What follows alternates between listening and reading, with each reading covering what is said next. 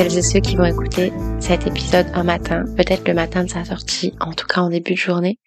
Et bonsoir à celles et ceux qui vont l'écouter tardivement, aussi tardivement que l'enregistrement de l'épisode en question.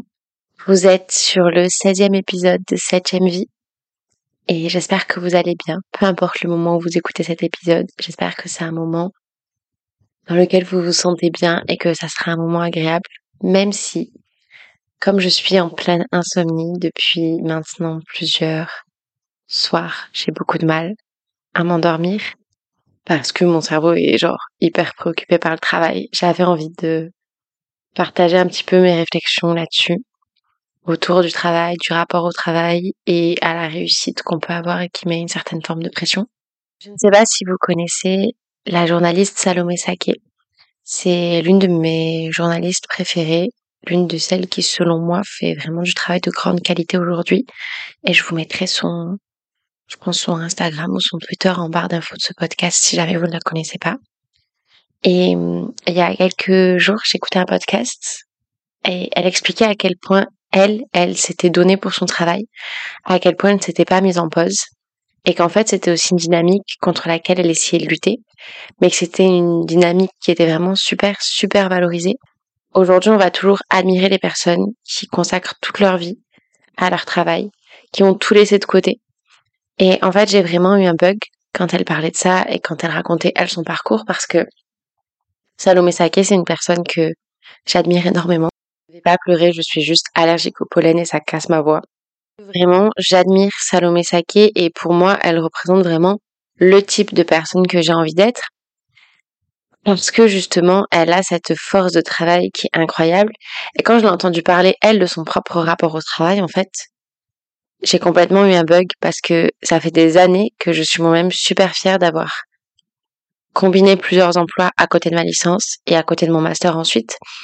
Je suis fière de consacrer tout mon temps libre à mes études, à mon travail et au réseau et à ce que je fais sur les réseaux. Et je me répète systématiquement que ça me plaît.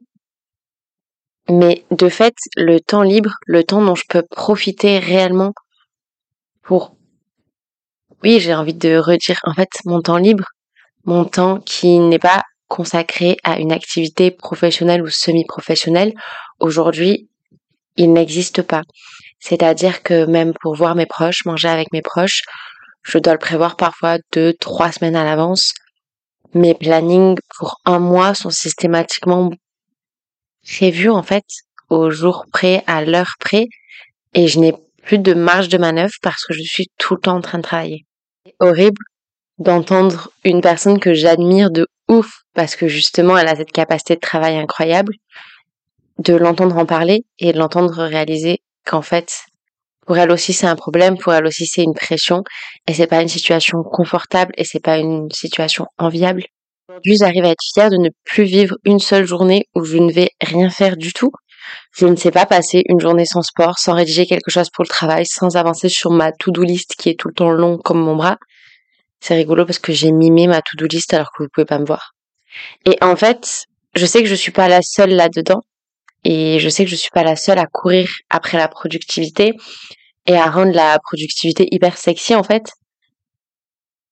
Là, il est 23 heures et je suis vraiment juste en train de me dire, j'ai été mise à l'école à 3 ans, j'ai jamais redoublé, j'ai poursuivi mes études après le bac, genre sans jamais m'arrêter.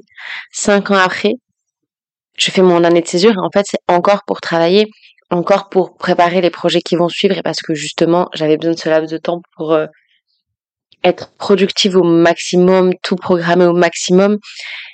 Je sais pas si c'est quelque chose qui vous vous parle dans votre quotidien, je sais pas si vous le réalisez ou si vous le voyez autour de vous ou pour vous-même, mais on est beaucoup aujourd'hui à faire passer le travail avant nos proches, avant notre santé, avant notre équilibre. J'ai déjà eu des proches qui étaient hospitalisés et c'est horrible, mais la situation dans laquelle ils étaient m'angoissait parce que je me disais qu'en fait j'allais devoir rater des jours de travail, que j'allais me mettre en retard sur les choses que j'avais à faire et que je pouvais pas prendre ce temps-là. J'ai, quand je tombe malade encore aujourd'hui, mais juste les maladies bénignes, genre un rhume, je me dis toujours que c'est pas le moment, que là j'ai pas le temps. Mais en fait, qu'est-ce que ça veut dire que ce n'est pas le moment pour mon corps d'être malade? C'est vraiment hallucinant que systématiquement, et c'est vraiment quelque chose que j'entends dans la bouche de beaucoup de gens, je me dis toujours que j'ai pas le temps d'être malade, que je suis trop occupée pour être malade et qu'il faut vraiment que je guérisse le plus vite possible et quitte à prendre des traitements qui sont même pas adaptés juste pour pouvoir retourner travailler. Alors qu'en réalité, je pense que je devrais juste me dire, ok, c'est un signal, de mon, c'est un signal de mon corps pour me rappeler que je dois me calmer un petit peu, pour me rappeler que là, il est un petit peu fatigué. Mais non, moi, je me dis juste, ok, faut que je passe vite cette étape nulle pour foncer à nouveau la tête la première. Je discutais avec une copine qui a été en arrêt maladie, euh, qui a mon âge, qui a été en arrêt maladie euh, pendant plusieurs semaines. Et elle aurait eu encore besoin de repos. Peut-être qu'elle écoutera cet épisode et peut-être qu'elle s'y reconnaîtra, mais je sais, elle sait qu'elle aurait eu besoin d'encore du repos après cet arrêt maladie. Mais en fait, elle pouvait pas le prolonger parce qu'elle doit finir son stage et elle doit valider son année. À quel moment est-ce qu'on s'est dit que c'était ok de faire une priorité d'un diplôme, d'un travail, d'une deadline, d'un truc à rendre, plutôt que de sa propre santé? À quel moment on s'est tous dit ensemble que genre c'était ok et que on était tous d'accord pour dire que notre diplôme avait plus de valeur que le fait de prendre du temps pour soi? Donc là, on est tous ok pour travailler toutes nos vies en entier, parce que visiblement la retraite, on va pouvoir s'en passer un petit peu, et de jamais lever le pied sans raison. C'est-à-dire qu'aujourd'hui, on prend des arrêts maladie parce qu'on a une angine, parce qu'on a un rhume, etc. Mais personne ne va jamais faire de pause pour rien. Pas parce qu'il va mal, mais juste pour rien, parce qu'il a besoin de temps. Et je sais que ce serait quelque chose qui serait hyper mal perçu, mais en fait, se dire qu'à un moment donné, on est fatigué et que justement, on pourrait se sentir mieux, on pourrait durer plus dans le temps et s'épanouir plus dans les activités qu'on fait si à des moments on était capable de lever le pied, mais pas de lever le pied parce qu'on est à bout, juste de lever le pied parce que c'est aussi agréable de prendre du temps où on fait rien. Peut-être que cet épisode va être semi-anxiogène, semi-très brouillon parce que moi-même là je suis un peu secouée je pense par mon propre rapport au travail. Je réalise à quel point on est nombreux et nombreuses à être capables de se mettre en burn-out total pour réussir un projet, une carrière. Et je réalise à quel point je vais avoir du mal, en fait, à me détacher de ça moi-même parce que là, je suis sur 8000 trucs en même temps et c'est des trucs, genre vraiment, je me sens, je me sens l'impression que j'ai une forme de valeur et une forme de reconnaissance sociale du fait que je travaille beaucoup, du fait que je suis sur plusieurs fronts en même temps, que toutes les idées qui sortent un petit peu de ma tête, je décide de les réaliser et c'est trop chouette sur plein de trucs. C'est trop bien que j'ai cet espace-là, c'est trop bien que j'ai cette liberté-là et en fait, c'est bon signe que je sois en mesure de dire qu'en fait, j'aime ce que je fais et que j'ai envie que ça ait une place importante dans mon quotidien, mais en même temps, à quel prix et au détriment de quel temps pour moi en fait. Je pense que pense, enfin, je serais incapable de, de, de me souvenir de moments temps de qualité que j'ai pris pour moi sans penser au travail, sans organiser du travail, sans non plus être mis en pause de force par mes proches parce qu'ils en peuvent plus. Mais je crois que, à part là maintenant, les moments où je vais au cinéma, et encore là, je me dis j'étais au cinéma aujourd'hui, ce soir, et en fait, pendant la séance, j'ai répondu à des SMS pour le travail parce que j'ai réalisé que j'avais oublié de confirmer certaines choses, etc. Et du coup, c'est vraiment quelque chose en fait qui m'habite tout le temps. En vrai, c'est hyper logique que la société elle décide de valoriser cette énergie-là qu'on met dans le travail et cette volonté de se mettre en burn-out à 25 ans. Mais en vrai, c'est toujours utile pour une société d'avoir des gens qui ne vont pas compter leurs heures, qui vont penser qu'il faut absolument mériter toutes les choses positives qui vont arriver dans leur travail et qui vont vouloir faire à fond absolument tout, se mettre sur tous les projets, faire émerger toutes les idées possibles et les réaliser, parce que de fait, oui, ça va faire que il y a un travail de très grande qualité qui est fourni et souvent très peu à, à moindre coût en fait, parce que c'est des gens qui sont passionnés qui font ça. Moi, je me demande vraiment qu'est-ce qui va rester une fois que tout ce travail-là sera réalisé. C'est-à-dire que je le vois, aujourd'hui, je fais des projets qui me demandent beaucoup de travail, ça m'épuise et tout, mais quand c'est terminé et pendant tout le processus, je suis trop contente. Je suis vraiment trop contente et c'est des projets qui me font vraiment vibrer. C'est des projets que je suis trop contente de réaliser, mais quand c'est terminé, en fait, juste, malgré le fait que je sois épuisée, malgré le fait que ça ait pompé toute mon énergie et que je puisse me dire, ok, j'ai fait ça, peut-être on s'arrête cinq minutes et on regarde que c'est trop cool. En fait, juste, j'en veux encore. Et ça me sert aussi de pas prendre le temps de m'occuper de moi, en fait, parce que c'est toujours plus difficile de se dire, ok, je vais me poser. Et dans ce temps-là où je vais me poser, je vais juste regarder ce dont moi j'ai besoin. Regarder telle tâche qui me reste à faire, tel projet que je dois terminer, tel mail auquel je dois répondre, juste regarder ce dont moi j'ai besoin là pour me sentir bien, c'est toujours beaucoup plus difficile que de faire des trucs hyper concrets, hyper pratiques et vraiment méthodiques en fait. Reste encore aujourd'hui pour moi et pourtant je me suis calmée parce que je sais qu'il y a une période, je pense que je cumulais quatre ou cinq emplois avec mes études. Donc euh, je travaillais euh, en semaine, les week-ends, les vacances. Je, je, travaillais tout le temps, tout le temps, tout le temps. Je n'avais aucune pause. Et bon, c'est ce qui m'a mise un petit peu dans un sale état. Mais c'est vrai que encore aujourd'hui, j'ai du mal à déconnecter. J'ai du mal à me dire que je vais mettre toute cette énergie-là sur moi-même. Alors je le fais un petit peu plus. Je cumule moins d'emplois. J'essaie, ben maintenant je vis toute seule et tout, donc j'ai quand même réussi à avancer sur pas mal d'éléments.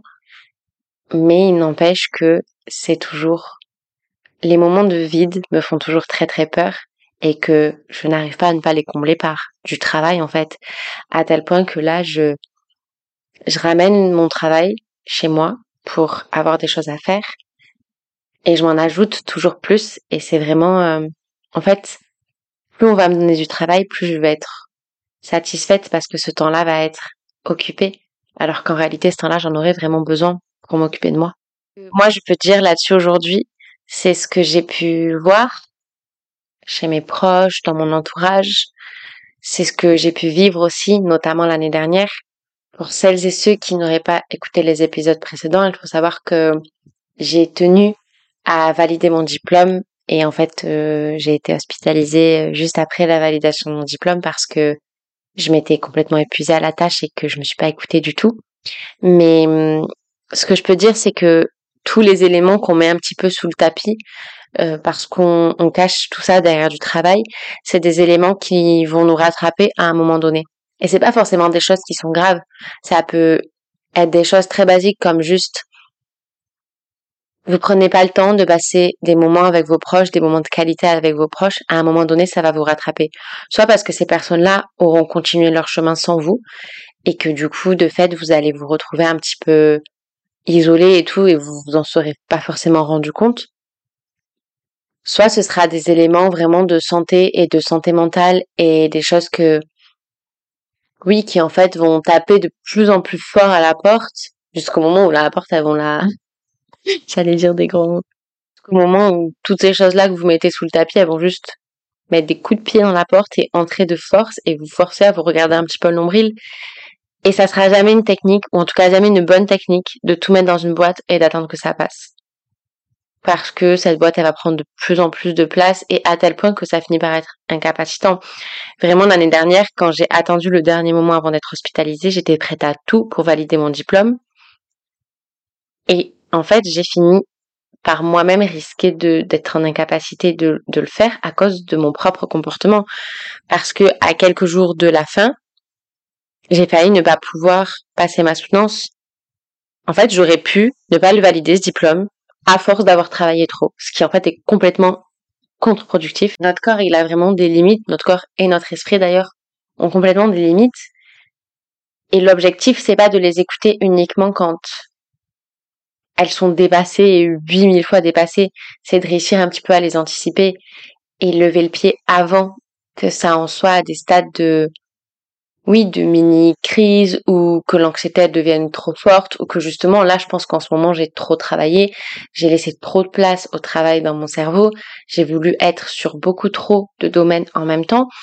Et donc, en effet, aujourd'hui, ça devient très difficile de débrancher parce que je suis un petit peu assaillie par mes propres deadlines et mes propres engagements que j'ai pris. C'est des engagements que j'ai pris euh, vis-à-vis de d'autres personnes aussi. Donc, je me suis engagée et je peux pas laisser tomber ces gens. Mais du coup, aujourd'hui, je ne suis pas en mesure de débrancher le travail, alors que potentiellement, peut-être, j'en aurais besoin.